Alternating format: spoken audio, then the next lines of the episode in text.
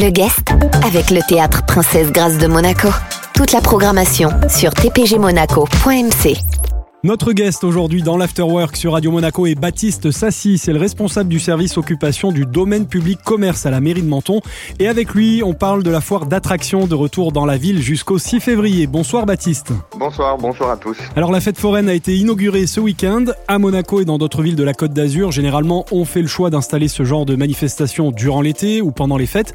Pourquoi chez vous en cette période? C'est une tradition puisqu'en fait, juste après le marché de Noël, on retrouve la fête foraine pendant un mois. Et de suite, trois jours après la fin, euh, la fête du citron commence. C'est une période, euh, on va dire creuse, euh, où on reçoit chaque année les, forains depuis plus de 60 ans. On a 44 attractions et il y a 220 forains en tout qui ont débarqué donc à Menton et ils se sont affairés pour que tout soit prêt pour l'inauguration samedi. Pour l'inauguration, il y a eu beaucoup de monde, donc on était ravis pour eux et puis pour la population mentonnaise aussi qui a pu un peu se détendre effectivement avec cette pandémie. Et donc donc nous, notre espoir, c'est qu'il fasse beau, comme il a fait ce week-end et comme il fait depuis quelques jours, pour que voilà, les, gens puissent profiter pleinement de, ces animations pendant un mois. Et quelles sont les nouveautés cette année? On peut apercevoir un bateau pirate, donc euh, grand modèle, un 18 mètres euh, de long, sur 9 mètres de large, sur 12 euh, mètres de haut.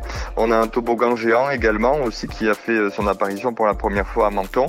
Des nouveaux trampolines, des nouvelles autotamponneuses. Après, bon, ben, il y a des, des choses traditionnelles comme la pêche au canard, euh, les pinces, les casinos, tout ce qui est boîte à rire, euh, les stands alimentaires. Dans le contexte euh, sanitaire actuel, Baptiste, quelles sont les conditions d'accès à la foire d'attraction? Alors, on ne demande pas le pass sanitaire puisque c'est ouvert un petit peu partout. En revanche, sur certaines attractions, comme par exemple le bateau pirate où bah, les gens sont côte à côte, le responsable du manège demandera le pass sanitaire.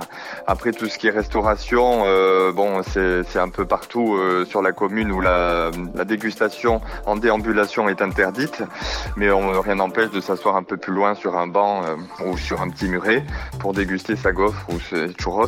Baptiste Sassi, un mot de la fête du citron, c'est l'actualité, on l'a appris euh, hier soir. Il y aura finalement une fête du citron avec des corsis. C'est une excellente nouvelle pour Menton évidemment et pour euh, toute la ville et pour les commerces. Hein. Voilà, c'est ça, c'est tombé hier soir. Alors on en saura plus dans les dans les heures qui suivent parce qu'en fait il y a bon maintenant toutes les réunions sur la sécurité, sur sur plein de choses qui, qu'il faut mettre en place rapidement. Mais effectivement, pour les commerçants, pour les habitants, euh, que la, la, la, fête soit maintenue, c'est quand même une très très bonne chose. Pour faire changer un petit peu les, les idées des, des gens, c'est ce qu'il nous faut et c'est ce qu'il faut aussi pour pour les commerçants, les hôteliers aussi, puisque euh, avec les groupes, euh, on a besoin de ça. Hein. C'est quand même quelque chose qui chaque année fait une grosse partie du chiffre d'affaires des, des, commerçants de, et qui fait marcher l'économie de notre ville. Et donc on en a vraiment besoin. Merci Baptiste. Merci à vous. Baptiste Sassi était notre guest aujourd'hui dans l'Afterwork. C'est le responsable du service occupation du domaine public commerce à la mairie de Menton. Et avec lui, on évoquait la foire d'attraction de retour dans la Cité des Citrons jusqu'au 6 février. Le guest avec le théâtre Princesse Grâce de Monaco. Toute la programmation sur tpgmonaco.mc.